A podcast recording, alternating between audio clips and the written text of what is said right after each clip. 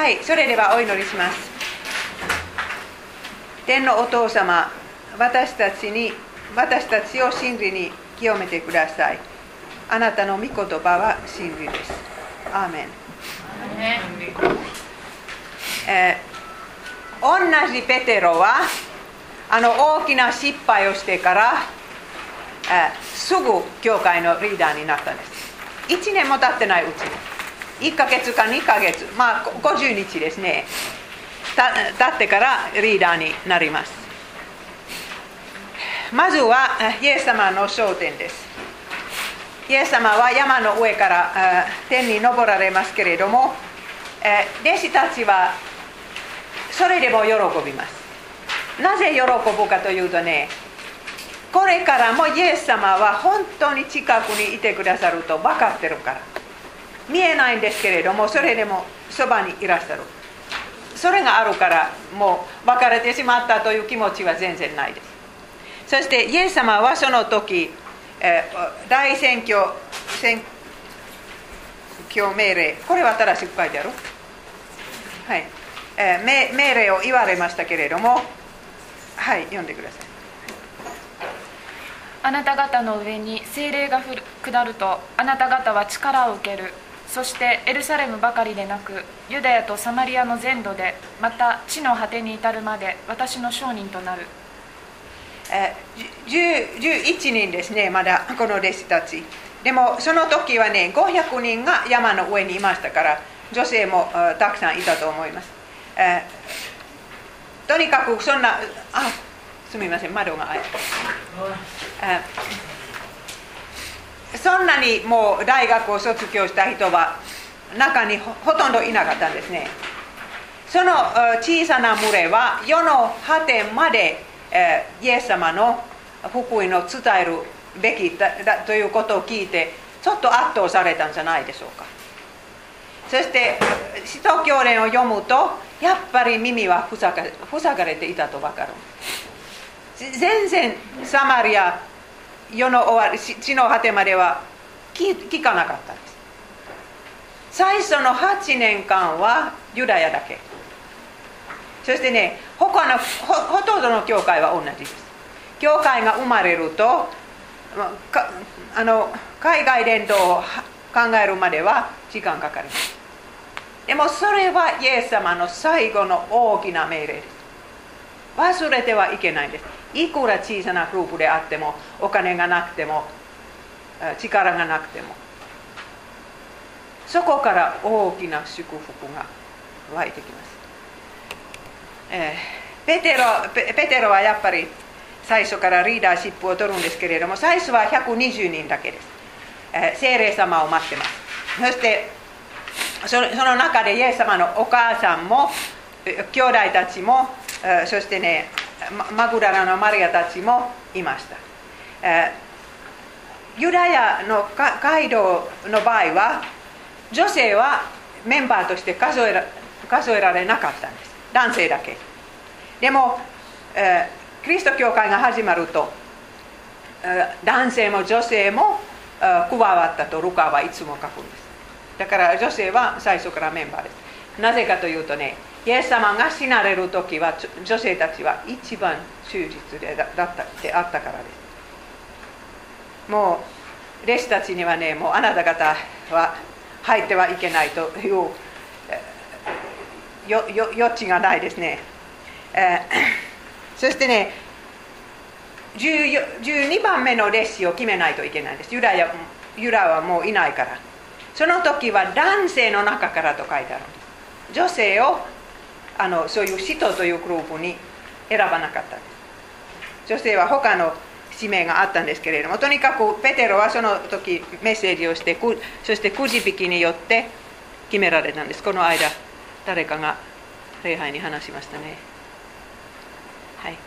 それからペンテコステ聖霊様が与えられる日、えー女性も一緒にいました。そしてジョエルの預言者の通りにあハシタメも預言すると。ペテロはそのジョエルの予言を引用しましたからやっぱり女性たちもあの意見の言葉を語った。予言したと分かるんです。これはペンテコステの日は大きなそういうあのいい意見というんですか？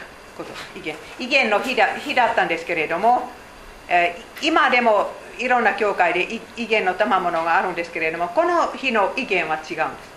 その時弟子たちはこの部屋から出て急にねそれまで勉強してなかった言葉でイエス様の証をあ証ができた。そういうそしてねそれはあの海外伝統の前触れでした。だからこれから宣教師たちは世界中に行ってそして普通はねもう意見だけで言葉ができるとそういう宣教師は私まだ会ったことないです。だから普通はに日本語学校とかね言葉の学校へ行ってあもう血汗流流せて流して勉強します。でもそういうふうに、えーいろんな言葉でイエス様の証ができるようになるんです。その前触れはペンテコステの日です。そしてバベルの塔塔は倒れた。それまで、えーいっぱいいろんな言葉ができてたんですけれどもまたまた同じ神の家族になって言葉はまだ違っても心が通じる。そういう神の家族になったんです、えーペテロは大勢の前で説教します。それはペテロの最初の説教です。あの書いてある説教ですけれども皆さんこれはね復活の日から数えたらあ50日間だけ。ペテロは52日前イエス様を否定したんです。そしてここの時すごい説教をするんです。はい。だからイスラエルの前科ははっきり知らなくてはなりません。あなた方が十字架につけて殺したイエスを神は主としまたメシアとなさったのです。これは一番ペテロの言いたいこと。ですイエス様はメシア。旧約聖書に予言されたそのイスラエルの待っていたメシア。それはイエス様です、えー同じ日に3000人もの人は洗礼を受けた。ペテロは急にね3000人もの教会の牧師になった。皆さんの牧師先生は一日のうちでそういう そういうふうに人が増えたらどうしますか？大変大変、えー集まるところもないです。だから最初は神殿の中で集まったんですけど、えー少しずつ家の集会も始まって、えー素晴らしかったです。そして初代教会の楽しい教会生活。何があったんですか？はい。彼らは使徒の教え相互の交わりパンを裂くこと祈ることに熱心であった。えー使徒の教えそれはもちろん神の御言葉。それを聞きました。か神の御言葉を聞聞いてない教会は将来がない。そして本当に交わりも温かったんですね、えーパンを裂くことそれは生産式です。そして祈ること、えー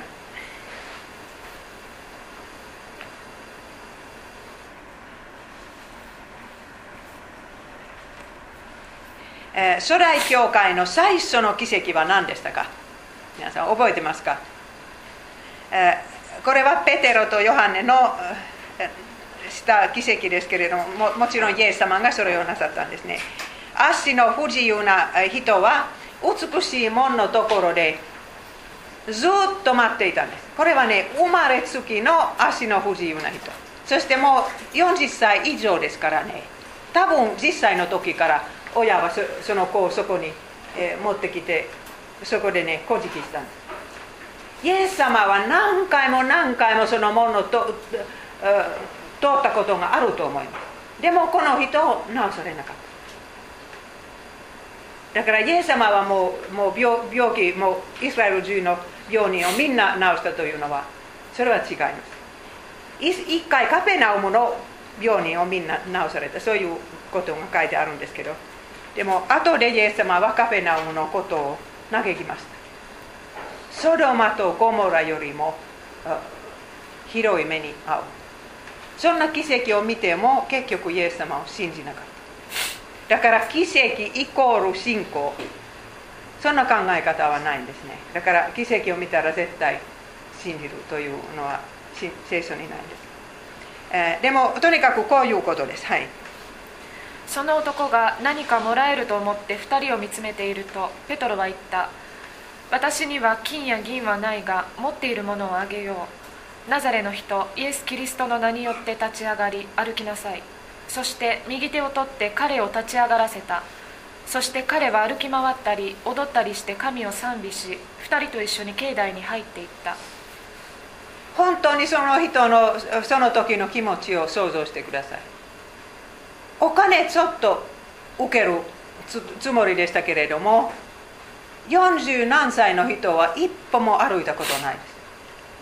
急にね歩くもう立ったり踊ったりするようになるんですよ。そしてねエルサレム中の人はその人を知ってた。30何年もそこその場に座ってたからね知らない人は一人もいないです。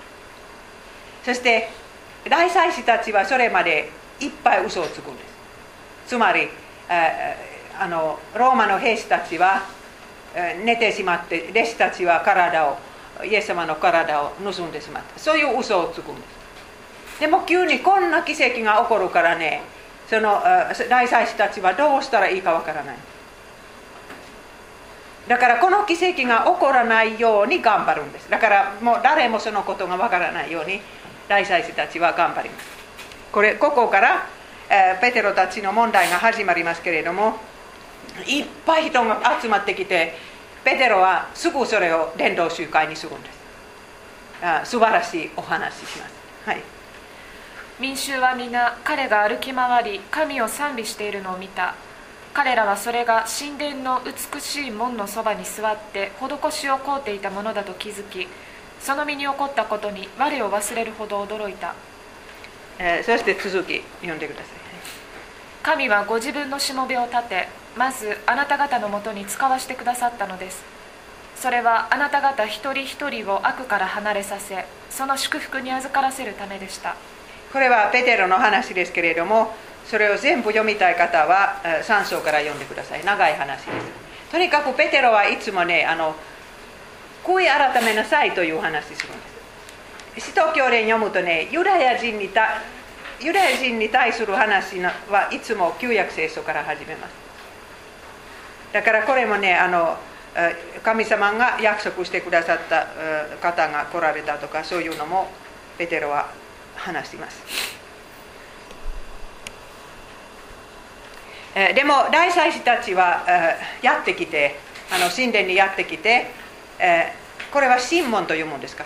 尋問何尋問尋問を始めますだからペテロはそれまで逮捕されたことないです普通の人は逮捕されたことないです初めてそういう経験すると本当に嫌な気持ちでですねでもそしてねペテロは今から数えたら2ヶ月か3ヶ月前は逃げてしまったと大祭司たちは知ってますよ。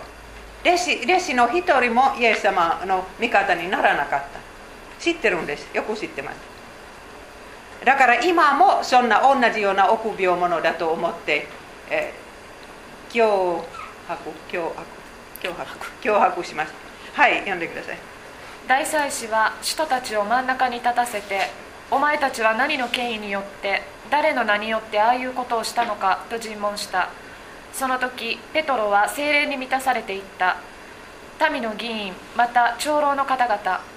今日私たちが取り調べを受けているのは病人に対する良い行いとその人が何によって癒されたかということについてであるならばあなた方もイスラエルの民全体も知っていただきたい。これは皮肉でしょう。どうしてこんなことにことのために尋問されるのか。いいことしたでしょう。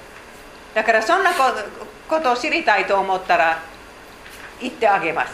とペテロは言います。そして全然怖がらないから本当に大祭司たちはあもうどうしたらいいかわからない。この絵の中にはねあの治った人はペテロとヨハネの真ん中に立ってそして大祭司たちはこうああこれこれがあるから。これこれは治った人。そして大大祭司、えー、はい読んでください。この人が良くなって皆さんの前に立っているのはあなた方が十字架につけて殺し神が死者の中から復活させられたあのナザレの人イエス・キリストの名によるものです。本当にねもう大祭司たちは嫌な気持ちだったと思います。イエス様の死も復活も大勢の人の前で大きな声で自信持っています。そして本当にこのこの人が治ったのはどうやって説明するんですイエス様の名前に力がなかったらどうやって治ったんですか？大祭司たちはそれは説明できないんです。だから本当にその脅迫によってもう弟子たちの伝道を妨げると決めるんです。でもペテロは続きます。もう大胆にみんなの前でこんなことを言うんです、はい、他の誰によっても救いは得られません。私たちが救われ救われるべき名は天下にこの名のほか人間には与えられていないのです。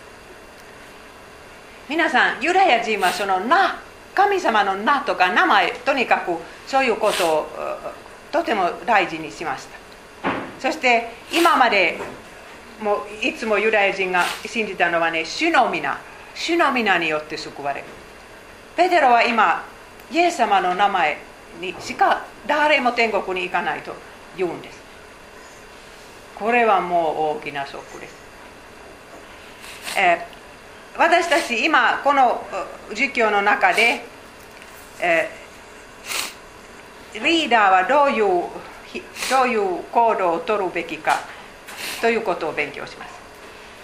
ペテロは私たちにとってそういうリーダーの模範にもなるんですけれどもとにかくリーダーはもうみんなの前でも誰の前でも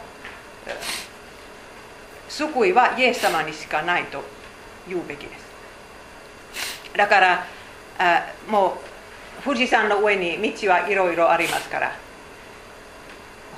他の宗教にも救いは少しあるとかねそんなあやなんていうんですか曖昧な言い方はリーダーたちがやめた方がいいですはっきり言うべきです救いは他にはないです、えー、神様はリーダーを選んでくださいますでもでもそういう賜物もあるんですねパウロはいろんな賜物を並べますけれどもそういうリーダーの賜物もあるんです。ただそれは少なくなってます。日本はわからないんですけれどもとにかく西洋の教会でそのプレスプレッシャーを受けてそれでもリーダーでやりたいという人は少ない。この間あのピッカラ先生の団体にリーダーが1年 ,1 年もみんな探しましたけれどもなかなか難しい。昔は違うんです。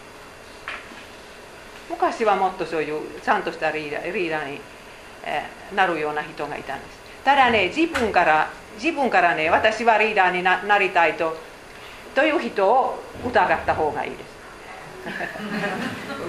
でもでもでもその団体からとか教会から指名を受けてはいという言うべきです。はい、そしてねあの大祭司たちは伝道をやめなさいというようなことを言います。はい、そして2人を呼び戻し決してイエスの名によって話したり教えたりしないようにと命令したしかしペトロとヨハネは答えた神に従わないであなた方に従うことが神の前に正しいかどうか考えてください。私たちは見たことや聞いたことを話さないではいられないのです。いい返事でしょう。あなた方考えてください。私たちはちゃんと見ましたからそれを言う言う言う権利がないですか。そしてあなた方に聞きますか。それか神の声を聞きますか。本当にこの人は3ヶ月前にイエス様を否定したと信じられない。それから2人は本当にもう叩かれてもう鞭打ちされて、えー、帰りましたけれども初代教会の人はその鞭打ちはどうも思わなかった。でもひどいことですよ。だからもう背中の皮膚は消えてしまうほど大変なこと、えー、それから喜んで教会へ帰りますけれどもどこかの家の教会だと思いますけれどもそこで、えー、みんなで祈祷会をしました。祈祷会をしました。だからお祈りの力に信頼しました。こういう時は祈るべきだと分かってこんなお祈りをしました。これはね私たちにとっても私たちの教会にとってもいい祈りです、はい、主よ今こそ彼らの脅しに目を留めあなたのしもべたちが思い切って大胆に御言葉を語ることができるようにしてください。どうか見てを伸ばし聖なるしもべイエスの名によって病気が癒され印と不思議な技が行われるようにしてください。まず脅かしに負けないように。それから御言葉を大胆に語ることができるように。私たちの教会もそれができたらいいいいと思います。そしてね、えー、奇跡を与えてください。それは奇跡は信じない人にとって証になるんです。奇跡だけには奇跡だけによっては信仰は生まれてないんで生まれないんですけれども御言葉と奇跡があれば素晴らしいだから福音は新しいところへ行く時はいつも奇跡が多いです。私はそれはモンゴルで見ました。私初めてモンゴルを訪ねた時はクリスチャンは一人もいませんでした。次の時行った時はもう教会が始まったんですけれどもその時は本当に奇跡が多かった。神様はそういうふうにこれは正しい宗教だと示してくださる。それから時間が経つと奇跡は少なくなるんですけれどもでも今祈ってもいいですよ。私たちみんな。私たちの人生の中にはね奇跡が起こらな起こな起こらなかったらあもうあのことはことの解決がないとというそういう問題があるんじゃない。だから奇跡をお願いするのをやめてはいけないんです。ただ最後にねあなたの御心が行われますよただ苦しみから解放して自分が楽だ。それはちょっとまずいですけどね、えー、でもリーダーはね、えー、楽しいことだけではないですよ。だからそれまでエルサレムの教会はみんな仲良くしました。そして財産を売って教会に捧げました、え、そうしなさいという人は一人もいませんでした。だから誰のアイディアかわからないんです。それからエルサレムの教会はいつも貧しいです。パウロは一生懸命エルサレムの教会のためにお金集めます。だからエルサレムの人々はねイエス様はもう来週再来週来月帰ってくるからもう財産とかお金がいらないと思ってそれは一緒にそれ使ったんですでもその背後には神の知恵があるんですあと40年間はローマ人がやってきてエルサレムを破壊しました皆さんの家とかもうめちゃくちゃになってだからそれよりもこの40年間は教会のために使われたのはマシだった。でも他のところではそんなことをやらなかったです。エロエロサレムだけ、えー、そしてこのアナアナニアとサフィラという夫婦は家を売りましたけれどもそしてお金捧げましたけれども嘘をついたんです。これは全部だと言ってしまったんです。ちょっと信仰が他の人ほど強くなかったからもしかしたら怪我したらとか老後のためにちょっと置いておこう。どこかにお金を残したんですそれは罪ではなかったんです。でも嘘をついたのは罪で。すそしてひどいことになったん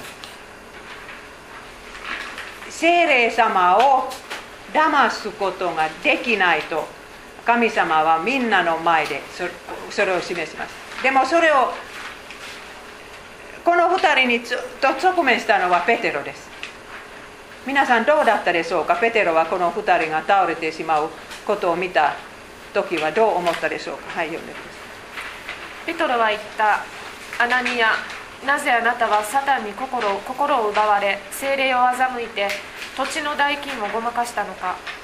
どうしてこんなことをする気になったのか？あなたは人間を欺いたのではなく神を欺いたのだ。皆さんは神様を欺こうとしたと努力したことあるでしょうか？それはつまりね教会でその自分の本当の姿よりもそういう経験な姿の姿を見せようとするのは神を欺くことになるんです。この2人も本当にね自分の信仰が足らないとみんなの前で言いたくなかったから。神様を欺いてしまった。つい教会の中はそうなるんです。みんないい顔を見せてね本当の姿を示さない。そういう演劇の教会になっちゃうんです。そしてサフィラも同じですけれどもこれを読みましょうか、2人で示し合わせて主の霊を試すとは何としたことか。すると彼女はたちまちペトロの足元に倒れ息が絶えた。ペテロはこの2人を殺さなかったんです。何にもしませんでした。でも2人とももうその場で倒れて死んでしまった。この噂はエルサレムに広まった時はみんな恐れてしまったんです。ペテペテロのせいには誰もしないんです。もうもうイエス様を信じない人もそれは神様の技だと思ってそれから偽り者は教会に入ろうとしない。んです当分当分でもペテロは少しずつ本当に人気者になったんです。そしてリーダーは、え、人気者になるとプライドの危険性は大きいです。だから本当にねもう人の注目注目を集めるそういうリーダーたちは危ないです。危ないです。はい読んでください。人々は病人を大通りに運び出し担架や床に寝かせた。ペトロが通りかかる時せめてその影だけでも病人の誰かにかかるようにした。どう思いますか？もうペテロには大きな力があったでしょうだからみんなはみんなで治ったと聖書に書いてないんですけれどもとにかくもうそういう努力をしました。だから教会のリーダーたちが傲慢にならないためには神様は本当につらい目に時々合わせないといけない。いつもうまくいったらねダメです。ダメです。だから迫害とかね自分の失敗とか教会の中の問題とかいろいろそういうリーダーを低くする方法があるんです。ペテロたちは一回逮捕されてそしてもう鞭打ち受けて帰ったんですけどそれはペテロとヨハネだけ2人だけ。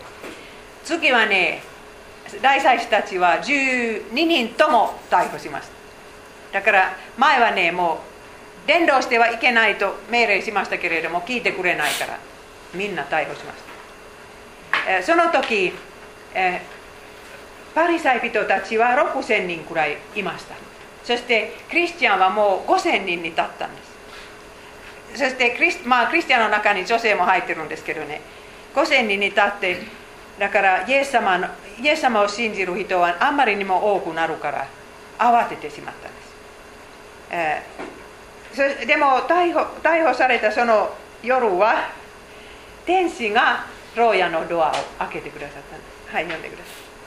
ところが夜中に主の天使が牢の戸を開け彼らを外に連れ出し行って神殿の境内に立ちこの命の言葉を残らず民衆に告げなさいと言った。神様にこんな力があるんです。刑務所のドアを開ける力があるんです私の弟は長年刑務所の中で過ごしましたからこれを祈りました、え、でもでも大祭司たちの、心を考えてください。朝朝裁判しようとするんです。そしてねこの囚人たちがもうすぐ入るということを待ってます。人がやってきてね牢屋のドアは閉まってあるんですけれどもね囚人たちは中にいないと報告します。次の人は神殿から走ってきて今そのあのナザレナザレ人の弟子たちは神殿で伝道すると知らせます。だから大祭司たちはどう考えたらいいかわからない。まずイエス様の体はどこへ行っちゃったのですか。弟子たちが盗まなかったとちゃんと分かっているのは大祭司たちです。そして40人30人も美しいもんで座った人はどうやって治ったのか。そして今今ねどうやってこの人たちは牢屋から逃げたのか。さっぱりわからない。でも心はかたくなになってるからこれは神の技と考えたくない。もういつまでもいつまでも迫害する、え、そして勇気の勇気のあるペテロの言葉を聞きます、はい、全部読んでください。ペトロと他の人たちは答えた。人間に従うよりも神に従わなくてはなりません。人たちを呼び入れて鞭で打ちイエスの名によって話してはならないと命じた上釈放した。それで人たちはイエスの名のために恥ずかしめを受けるほどのものにされたことを喜び最高法院から出て行き毎日神殿の境内や家々で絶えず教えメシアイエスについて福音を告げ知らせていた。皆さんはイエス様のために迫害を受けたことを喜んだことある？この喜びはどこから来ましたか？むち打ちされて喜んで帰った。イエス様のためにああ苦しみを受けるにあ値するものそしてあ毎日神殿で伝道しますだからそこで話してはいけないといくら大祭司たちが言ってもそこで伝道するんです止められないんですこれは何ヶ月前半年前かもしれないんですイエス様を否定した12人です、えー、一人だけ賢い人はその最最高裁判裁判官の中にいましたけれども、えー、議あの議会も最高裁判所も同じグループだったんです。70人のユダヤ人、えー、こういうガマリエルという人が出てきましたけれどもその人はこういうアドバイスをします。そこで今申し上げたい。あの者たちから手を引きなさい。放っておくがよい。あの計画や行動が人間から出たものなら自滅するだろうし神から出たものであれば彼らを彼らを滅ぼすことはできない。もしかしたら諸君は神に逆らうものとなるかもしれないのだ。一同はこの意見に従いました。この人はクリスチャンではないです。でも正しい人です。一人正しい人の発言によって教会は1年2年ぐらいの平和平和を受けました。だから本当に私たちもねこういうこういういろんな集会とか会議には口を開くべきです。一人の人の意見によって大きなことが行われる可能性があります。そしてこの人の言う通りです。このクリスクリスチャンたちのまだクリスチャンは呼ばれてないんですけれどもそのグループは人間の作ったものですから消えてしまいます。でも神様の作ったグループであれば神と戦うことになるんです。大祭司たちはこの意見を聞いたのは不思議ですけれどもこの人はあんまりにも有名で権威のある人でしたから聞きました。この人の名前は聖書の聖書以外の書類の名前にも出てきます。そしてねあのこれは、えー、西暦35年。えイエス様の復活から5年。そしてパウロの改心から3年。そういう時にはペテロとパウロはパウロは初めて会います、えー、つまり3年前は、えー、でペテロたちはエルサレムで信じられない噂を聞いたんです。あの教会を迫害するサウロはシリアでクリスチャンになった。そういう噂を聞くんですけれども誰も信じません。そしてもうそれから何の話もないから、え、サウロは3年間アラノの中で過ごしますからそれから情報が入らない。だからペテロはもうそれを忘れてしまうんですけれどもある日のことパウロはペテロのドアでノックします。そしてこの2人は出会います。ペテロは漁師です。今の研究によるとねそれでもペテロは3つの言葉ができました。つまりアラマイ語を話しましたヘブル語は読めました。それは安息日使われてたから。そしてねギリシャ語もできましたガリラヤには例えばセフォリスという町を建てたローマ人がいたんです。そのその町は町にねあの稼ぎに行ったユダヤ人がいっぱいいました。だから多分ガリラヤの人みんなギリシャ語もできたと、えー、今の研究でそう思われてます。私アフリカへ行ったらねアフリカ人はみんな田舎の人も2つの言葉話します。だからそんな珍しくないです。ペテロも学校に行ったことがあるんです。ユダヤ人はみんな男の子は学校に行ったんですけどパウロはすごい、え、大学へ大学を卒業した。このガマリエルの学校です。3年から5年の教育で一番いい大学東大を出たと同じ。そしてサウロはペテロより 10, 10年も年下ですけれどもこの2人はお互いの経験を話します。ペテロは3年間どんなことがイエス様と共に起こったのかパウロに話します。パウロはどうやってイエス様と出会ってそしてイエス様が啓示してくださったことを話します。パウロに福音を教えた人がいないんです。直接パウロはそれを神様から聞いた。そんな話をしたんです。でもそれは2週間だけです。それからサウロはユダヤ人の迫害のためにタルソスあの地中海の北の方に行かなければならなかった。えー、福音は少しずつ広まりますけれども、え、何によって広まるかというとまず巡回です。ペテロは巡回します。あちこちのところを訪ねます。でもやっぱりねユダヤからどこへも行かない。イエス様は全世界に行きなさいと言われたのにねそんな考える余地がないです。今、えもう5年も6年も7年も経ってますけれども、え、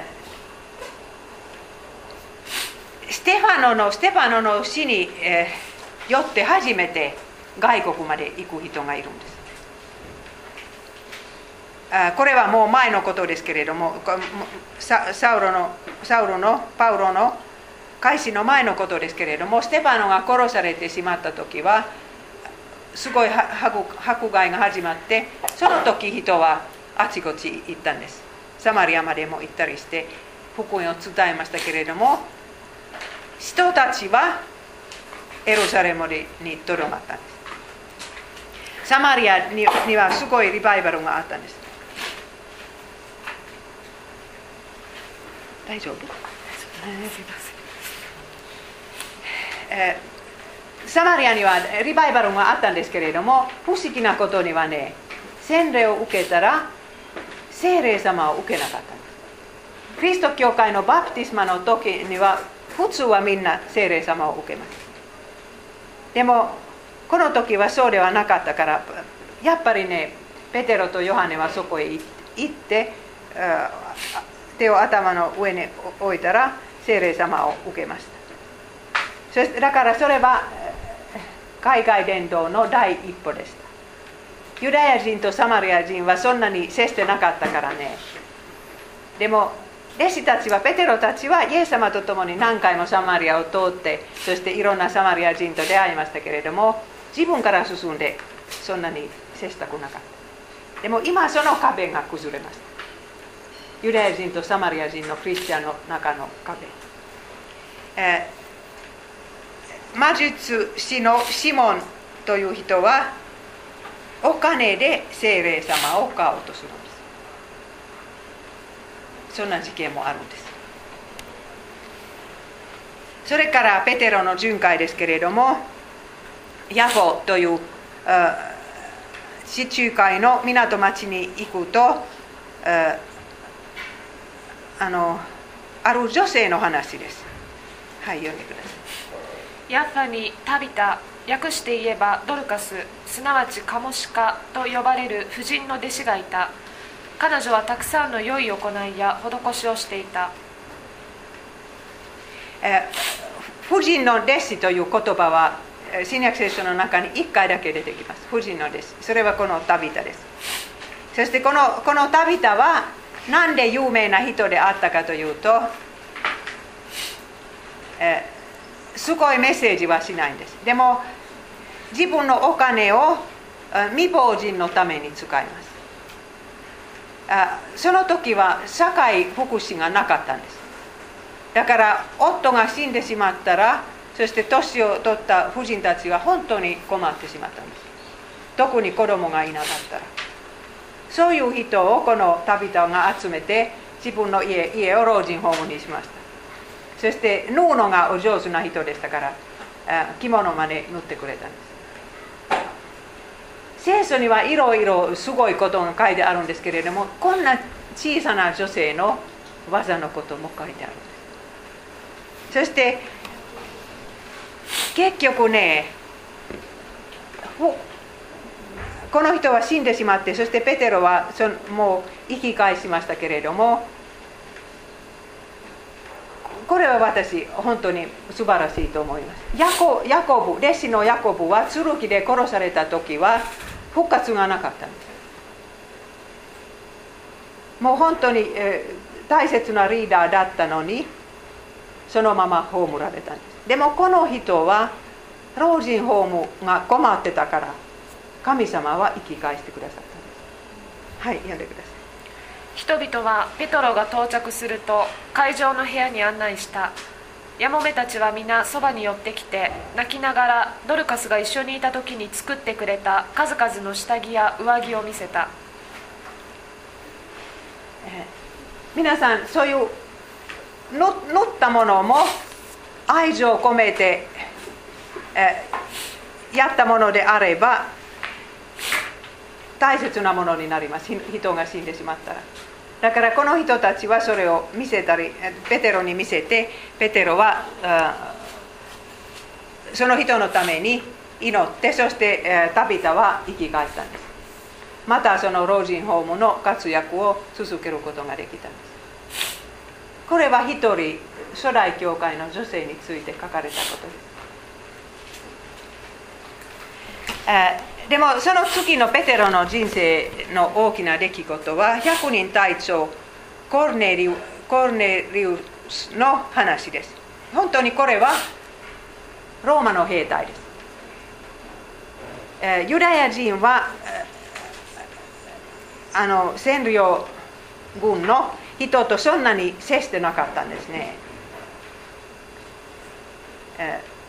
だからユダヤ人はね違法人の家に入らなかった。んです何百年もそういう状態が続いてきたんです。違法人の家に入らない。んです入ったら汚れてしまう。そして違法人と一緒に食事をしないんです。だから友情関係は難しい。です、えー、でもローマローマの兵隊の中には神様を信じたユダヤ人の神様を信じた人は何人かいるんですこの人だけではなくてカペナウムの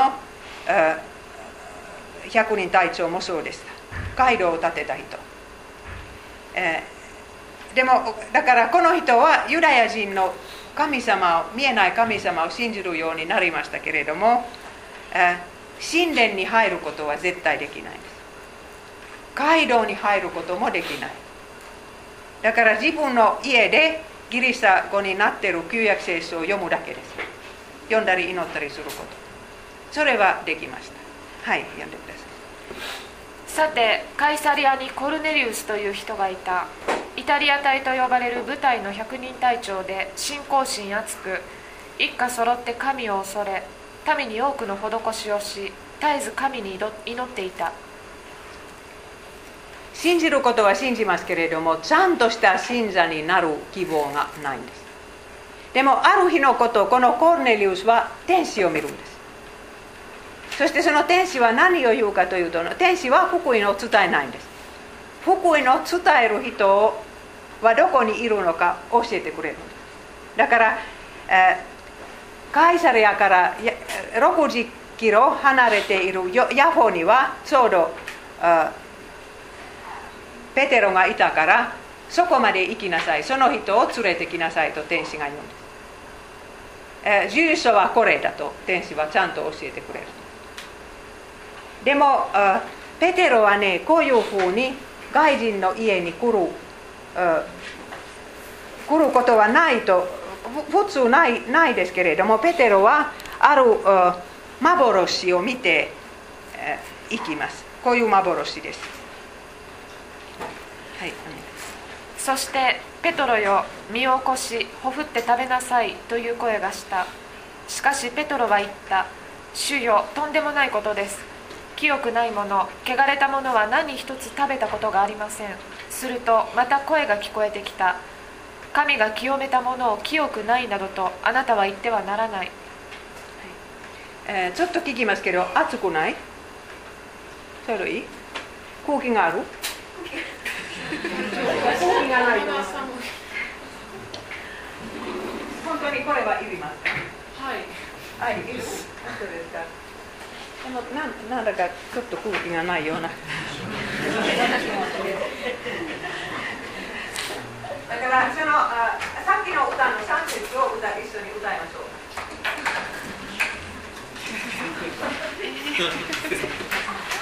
う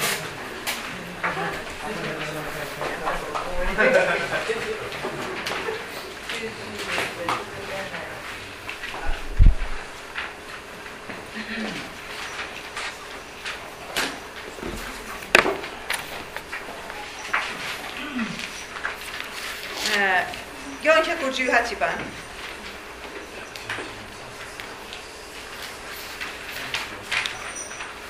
3節です。はい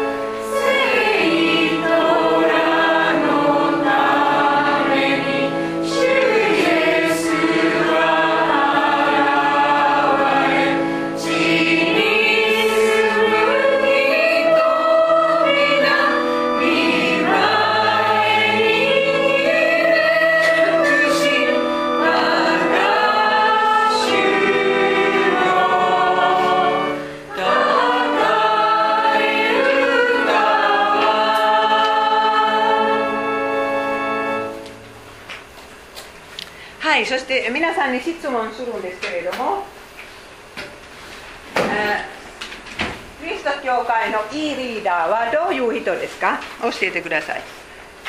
皆さんの経験の中から。どういうことが必要ですか？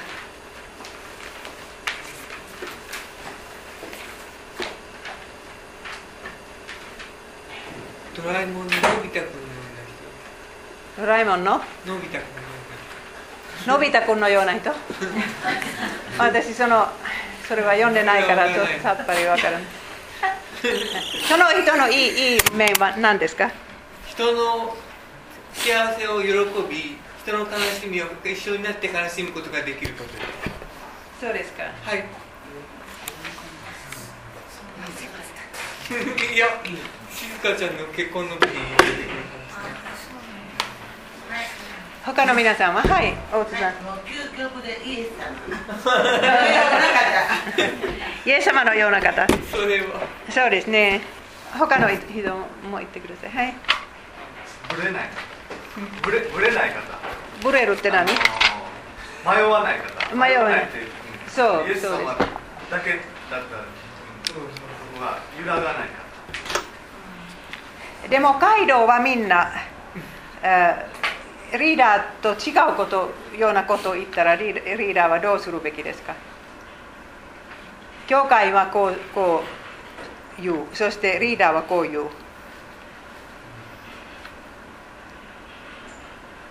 どうしたらいいですか？何？もう一回。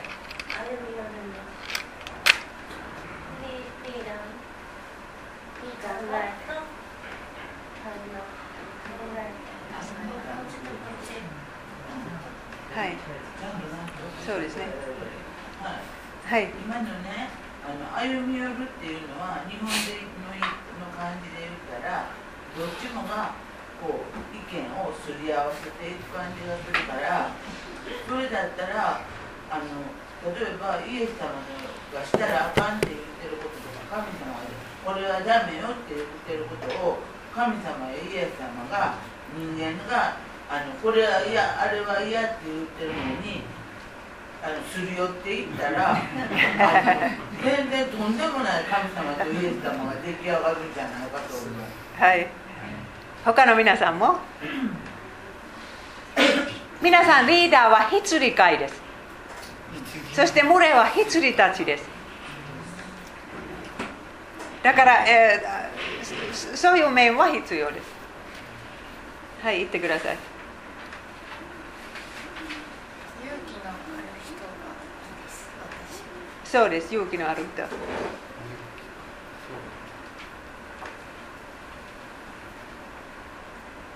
御言葉はどう？リーダーは人キリスト教会のリーダーは人を動かすことがうまいんですけど御言葉の解き明かしはできない。そういうのはどう思いますか？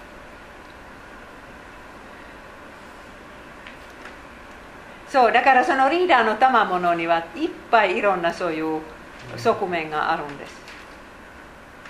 お金のこともあやらないといけない。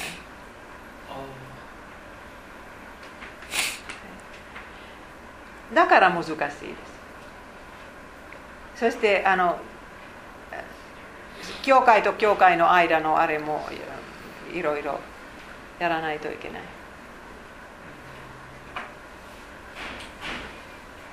あはい。だからペテロはねあの今あヨッペヤヤファという町にいるんですけれども知っているユダという人の2階に食事を待ってます。ああの天井の上で食事を待ってますけどね幻を見るんです。そしてその幻の中でいろんな動物があるんです。この絵を見てください。インターネットでいろんな絵が出てくるんですけれどこれはユダヤ人の食べてはいけないものイスラエルで誰も食べなかったもの例えば豚私たち豚を食べるんですけどね、えーペテロはこういうこういうのを見たらムカムカしたと思います皆さんヘビを食べたことある私は香港でそういうヘビのレストランに行って試してみようと、えー決めましたけれどもそのレストランの壁はいっぱいそういうこれぐらいのそのガラスの箱でそういう緑色のヘビがいっぱいあってそしてスープが来ます私ねい一つえーもう試してみたんですけど味は良いいいですただムカムカします。だから本当に私一つだけスプーン食べてそれで終わり。まあ、あのペテロはこれを見て本当にムカムカだったと思います。絶対豚を食べない、えーだからだからね神様に文句を言います。はい読んでください。そして「ペトロよ身を起こしほふって食べなさい」という声がした。しかしペトロは言った「主よとんでもないことです。清くないもの汚れたものは何一つ食べたことがありません。するとまた声が聞こえてきた。神が清めたものを清くないなどとあなたは言ってはならない。これはねもう文化にはそういうしてはいけないことはどこの文化にもあるんです。私はこの日本を見ると一つ飽きてしまうんです。それはね動物へ 動物に対する考え方。もう山へ行ったらその辺に猫はいっぱいあるんですね。フィンランド人は猫を捨てないんです。殺します。でも日本人はこれを聞いてもうひ広い民族と思いますね。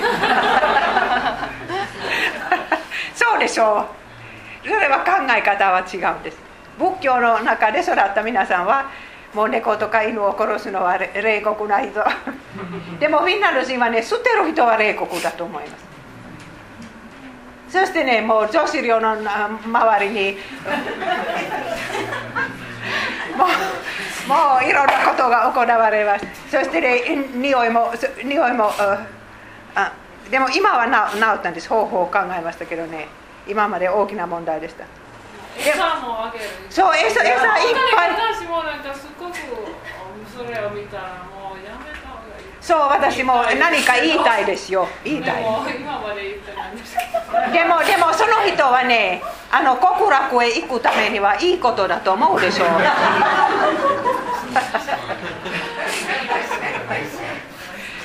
そうです。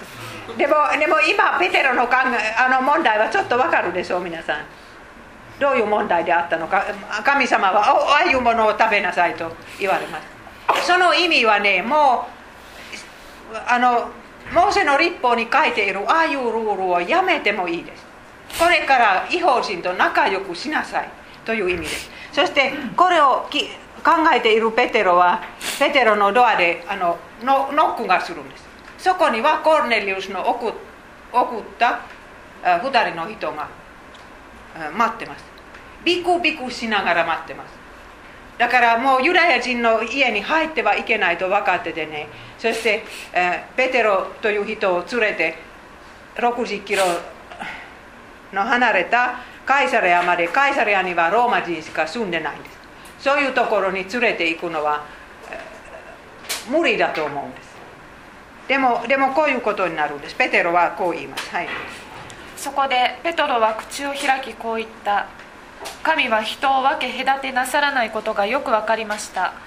どんな国の人でも神を恐れて正しいことを行う人は神に受け入れられるのです。今は分かるんですけれどもそしてね60キロ歩いてあの人の家まで行ったらあ占領軍のえ将校ですけれどもペテロの前でひれ伏します。そしてペテロは一歩その人の家に入ります。それは長い一歩です。ユダヤ人は何百年もやってない。そういう一歩です。それ入ってそしてみんなもうびっくりするんです。これはどどんなユダヤ人であるのか。そしてペテロはイエス様の話をします。ここにはイエス様の話はまだしませんでしたけど。これから十字架の話をしたらみんな聖霊様を受けます。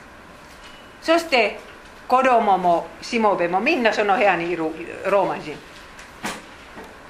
ペテロはねもう洗礼を授けてもいいと分かるんです、えーはい読んでくださいそれでは神は違法人をも悔い改めさせ命を与えてくださったのだと言って神を賛美したどうしてこれは最初から分からなかったんですかもうあ10年も経ってますイエス様の復活から今こんな発見します。いやああこれは外国人のための宗教宗教であるというのはやっとそんな発見するんです。えーそれからペテロは外人と接するようになるんです。ただあのエルサレムへ帰ると他のリーダーたちは怒ってます。あなたは違法人の家に入りましたか？こんなにねもうキリスト教会は神様の御心につくのは時間かかるんです。時間かかるんです。そして正しい信仰告白、神様は三位一体であるつくまでは300年かかったんです。それはみんな何とかなく信じましたけれども言葉で表すようにななるまでは。それからペテロの第3の逮捕です。そしてこれはあんまりにも劇的な逮捕でヘロデ王のやってたことです。西暦41年、えーヘロデ王はペテあのヨハネの兄弟のヤコブの首を切ったんです。そしてもっともっと人気をそれによって人気を受けましたからペテロも殺しましょうと計画しました。その次の日はもう裁判官です。ペテロは全然怖くないです。なぜわかりますか？ぐっすり寝るから。明日裁判官で私は死刑だと思ったら私絶対前の夜は寝れない。この間寝ない夜があったんです。日曜日私あの車で少しだけ違う他の車とぶつかった。少しだけです。でも寝れなかった。寝れなかっただでもベテロは寝ています。だから本当にね神様の御心が行われると信じます。自分が死ぬ日がやってきたらそれでいいと思うんです。でも天使がえーやってきてそしてね前人たちはみんな逃げましたからね。今本当にすごいすごい人数です。ペテロのこっちもこっちもね、兵隊がいてペテロはつながれてるんです。そして4つのドアがあってドアごとにはね2人が立ってます。そういうそういう刑務所です。えそして天使が来るんですけれどもペテロはもう何にも分かりませんからね。天使はいちいちもうああのコート靴 アドバイスするんです。はい読んでください。それでペトロは外に出てついていったが天使のしていることが現実のこととは思われなかった。幻を見ているのだと思った。第一第二の衛兵所を過ぎ町に通じる鉄の門のところまで来ると門が一人でに開いたのでそこを出てある通りを進んでいくと急に天使は離れ去った。ペトロは我に返っていった。今初めて本当のことが分かった。主が天使を使わしてヘロデの手からまたユダヤ民衆のあらゆる目論みから私を救い出してくださったのだ。はい。そしてペテロは救われました。次はあみんなの集まるそのマリアの家に行くんですけれども物事を話して別のところに行ったと使徒教伝に書いてあるんです。そしてどこへ行ったのかそれは大きな問題です。カトリック教会はローマへ行ってそれからそこに25年間もいて最初の方だったという説をするんです。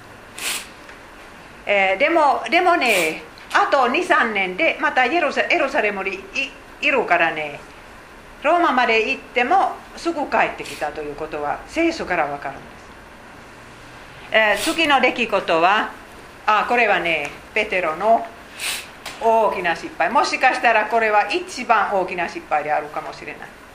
はい私ちょっとこれを読む前は説明します。アンテオキアまで行ったんですペテロは。アンテオキアには違法人の教会があるんです。あのユダヤ人もいるんですけど違法違法人。そしてその先生はバルナバとパウロ、えーそしてね、日曜日の礼拝があったらそその後愛3回食べてそして生産式。そういう形です。そして、えーみんな自分の食べ物を持ってきます。ペテロは違法人の持っていた食べ物を食べました。豚肉とかね。えでもヤコブイエス様の兄弟のヤコブののところからエルサレムから、えユダヤ人がやってきてねやっぱりムカムカです。あの人たちは豚とか食べたことがないから違うテーブルに座って自分のものを食べます。そしてペテロはそういうテーブルに移ってしまうそれからもう他のユダヤ人もそれバルナバまで。バルナバはその教会の先生でしょう。あのテーブルに残っている異邦人はどう思いますか？私たちは一人前のクリスチャンではない。その時パウロはね大きな声でペテロの批判する。普通だったらみんなの前でそんな偉い先生を誰も批判しない。今今の立場はねペテロの方はずっと上だった。でもこのパウロの行動から私たちが分かるべきことはね本当に福音福音のことなら誰に対しても批判するべきです。そして密かではなくてみんなの前。はい読んでください。さてケファがアンティオキアに来た時避難すべきところがあったので私は面と向かって反対しました。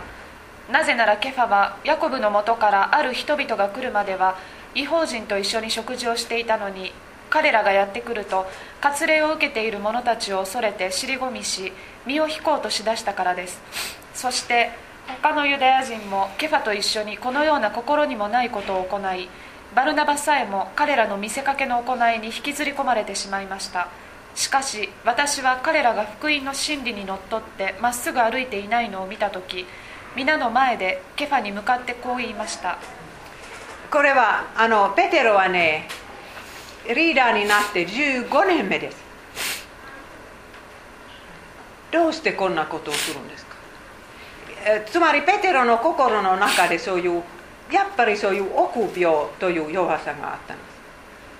臆病のためにイエス様を否定しました。そして今ヤコブたちを恐れてるから否定するんです。死はもう怖くないです。朝殺殺されてもぐっすり寝るんです。でもでも人の批判批判が怖いから。でもペテロの素晴らしいところはねこういうふうに批判されるとへりくだりました。パウロに対してももう私の方が偉いと全然言いません。あとあと20年で手紙を書きます。そしてその手紙の中でペテロはパウロを褒めます。パウロの言葉イコール神の言葉。そういうことを書くんです、えー、でもこの箇所を見たらね私たちの心の中で治ってない罪があると分かるんです。だから皆さんはもう長いクリストクリスチャン生活のああある時は思いもよらなかった。そういう失敗した。そういう罪を犯してしまった。とかねもうこの罪からなかなか解放されてない。そういうことがあればペテロたちも同じだったと、うん、覚えてください。パウロも25年のクリスチャン生活の後ローマローマ書を書くんですけれどもこの罪の体から誰が私を救い出してくださるでしょうか？私は憎んでいることをしてしまいます。したいことはしません。そんな告白するんです。でもこういうことがなかったらペテロはね十字架のメッセージをしないんです。ついね私のような立派なクリスチャンになってください。そういうメッセージになるんです。だから本当にリーダーたちにも御言葉を伝える人にも必ず欠点があるべきです。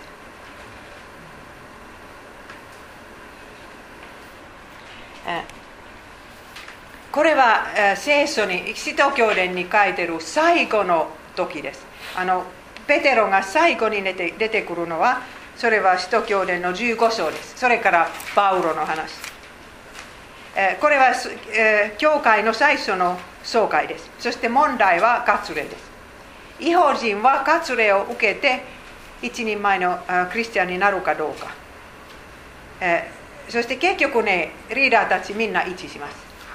信じるだけでいいです。そしてねペテロが立って本当にもうリーダーらしい素晴らしい発言をするんです、その発言だけ読んでください、はい議論を重ねた後ペテロが立って彼らに言った兄弟たちご存知の通りずっと以前に神はあなた方の間で私をお選びになりましたそれは違法人が私の口から福音の言葉を聞いて信じるようになるためです人の心をお見通しになる神は私たちに与えてくださったように違法人にも精霊を与えて彼らをも受け入れられたことを証明なさったのです。また彼らの心を信仰によって清め私たちと彼らとの間に何の何の差別をもなさいませんでした。それなのになぜ今あなた方は先祖も私たちも追いきれなかった？あえすいません。これ難しいな。くびきね。えーなぜ今あなた方は先祖も私たちも追いきれなかったくびきをあの弟子たちの首にかけて神を試みようとするのですか？私たちは主イエスの恵みによって救われると信じているのですがこれは彼ら違法人も同じことです。ペテロはもうこれから揺るぎませんこれは49年ですけれども41年、ま、失敗しましたけれども今ははっきりしてます。死ぬまで。これは使徒教伝の最後ですけれどもそれからペテロは何をしたかというとねちょっとだけ、資料があるんです、コリントにを訪ねたことがあるんです。なぜわかるかというとねパウロはコリント人の中手紙の中であなた方にはアポロのアポロのグループとパウロのグループがあるんですけれどもダメだとパウロは書いたでしょう。だからペテロがそこへ行って人気を受けてファンファン ファンができました。そして奥さんと一緒に行くんです。それもパウロの手紙の中から分かります。奥さんも世界を回ります。ローマへいつ行ったのかそれは問題ですこのここのラインはあのパパウロの旅行ですからそれを見ないでくださいでもとにかくコリントはこの辺あこの辺ですね、そして手紙をカッパドキアとかそういうこのところの人に書いたんです後でそこへも行ったと思いますそしてあのローマへ行って行ったんですけどねパウロはローマ人への手紙を57年書いた時はいっぱい自分の知り合いに「よろしく」と書いたんですけどペテロの名前が出てこない。つまり57年はまだペテロはローマに住んでいなかったということが分かるんです。あのローマ、えーあのカトリック教会は41からずっと死ぬまでローマに住んでいたと言うんですけどね。でも多分ね60年とかねそれぐらい行ったと思いますローマの教会はいつ生まれたかというとね多分ペンテコステのすぐ後生まれた。ペンテコステに参加した人はローマへ帰って教会を作った。だからペテロの作った教会ではない。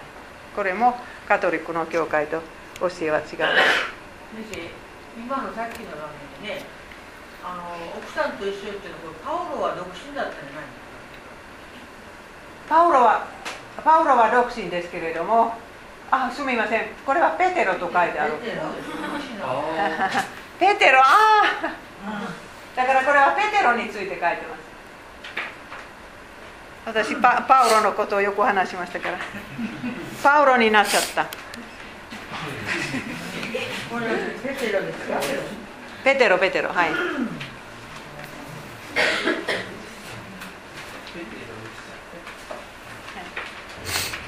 え最後になりましたがペテロの1と2の手紙があるんです。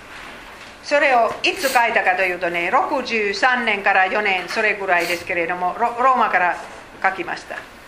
最初の手紙はさっき私見せたところのビトゥニアとかカッパドキアその教会に送ったんですけど第2番目の手紙は説教です。ただの説教。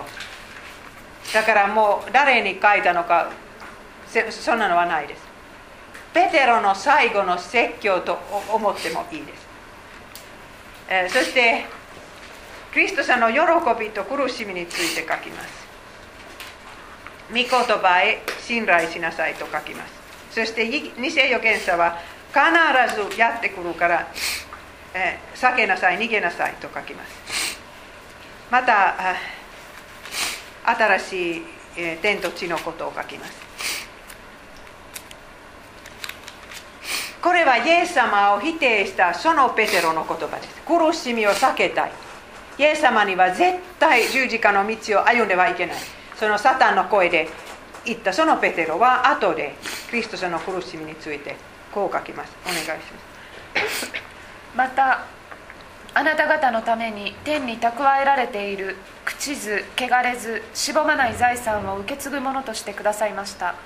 あなた方は終わりの時に表されるように準備されている救いを受けるために神の力により信仰によって守られています。それゆえあなた方は心から喜んでいるのです。今しばらくの間いろいろな試練に悩まねばならないかもしれませんがあなた方の信仰はその試練によって本物と証明され火で精錬されながらも朽ちるほかない金よりはるかに尊くてイエス・キリストが現れる時には称賛と光栄と誉れ等誉れ等ももたらすのです。皆さんもこういうふうに今の試練のことを考えてください。しばらくです。しばらくだけ。それからすごい素晴らしいことが待ってます。そしてその試練によって信仰は強くなる清められる。試練がなかったら本当に信仰はいつまでも子供のまま。まあある意味で子供の信仰は模範的ですけどね、うん、でもとにかく試されないまま。それはペテロの最後の言葉です聖書に残ってる最後の言葉です。新しい点と新しい地のことを楽しみにしてます。はい。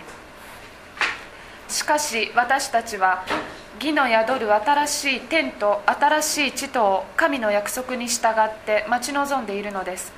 それで愛する人たちあなた方はこのことをあらかじめ知っているのですから不道徳な者たちにそそのかされて堅固な足場を失わないように注意しなさい。私たちの主救い主イエス・キリストの恵みと知識において成長しなさい。このイエス・キリストに今もまた永遠に栄光がありますように。アーメン。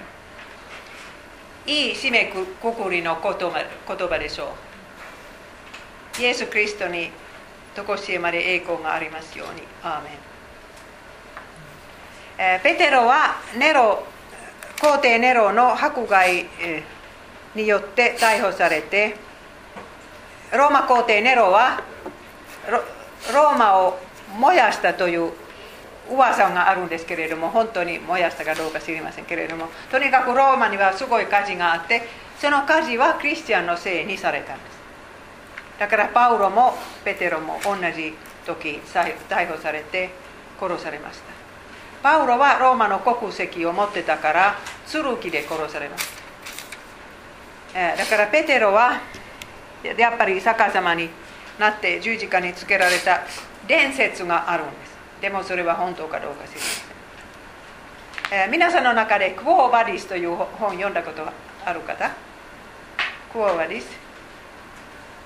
どこへ行ってますか？とのあ日本語でクオーバディスになってるかどうか。聞いたことある？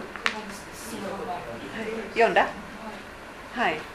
だからペテロはこの迫害をローマから逃げようとする時にはイエス様はああのイエス様と出会いますね。ローマの外で。そしてクオーバディス・ドミネ。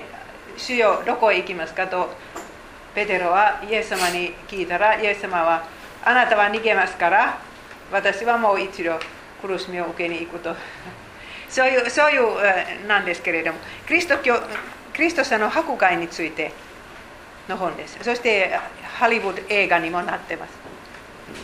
古い映画ですけど、うん、そうこれはペテロの死のことですけれども64から67その間亡くなりました、えーそしてイエス様の予言の通りになったんです。イエス様はああのガリラヤ湖のほとりでこんな言葉を言われました。はい、ここから。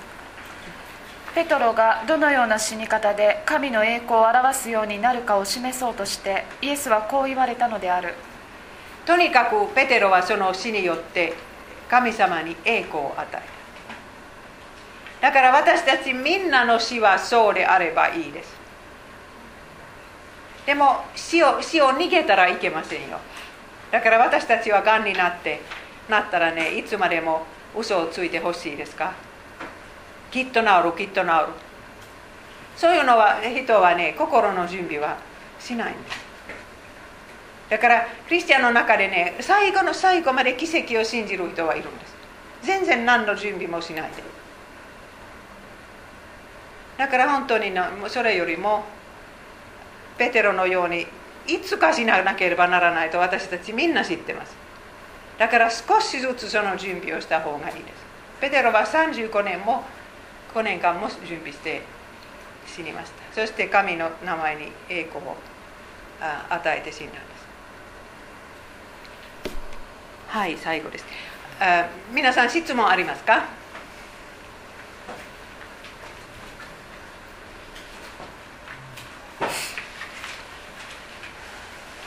ペテロの生涯をこういうふうに最初から最後まで聞いてどう思ったんですか？ペテロの一番いいところは何ですか？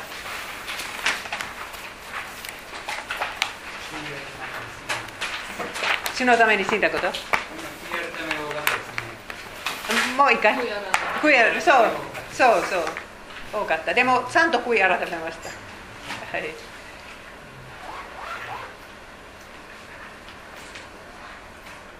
イエス様のすべてというか愛それから。そういうことをね。本当にあのペテロはしっかりしっかり見ていた。はいそうです。他はや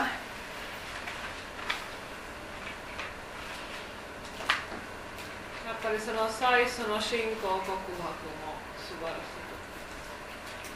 最初あのその信仰告白もはい。そうい岩になった時はいそうそうです。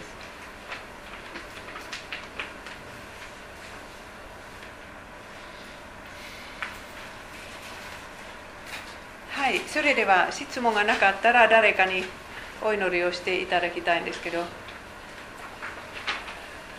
中田さんの隣のお牧師夫人お願いできますか？いいですか？はい。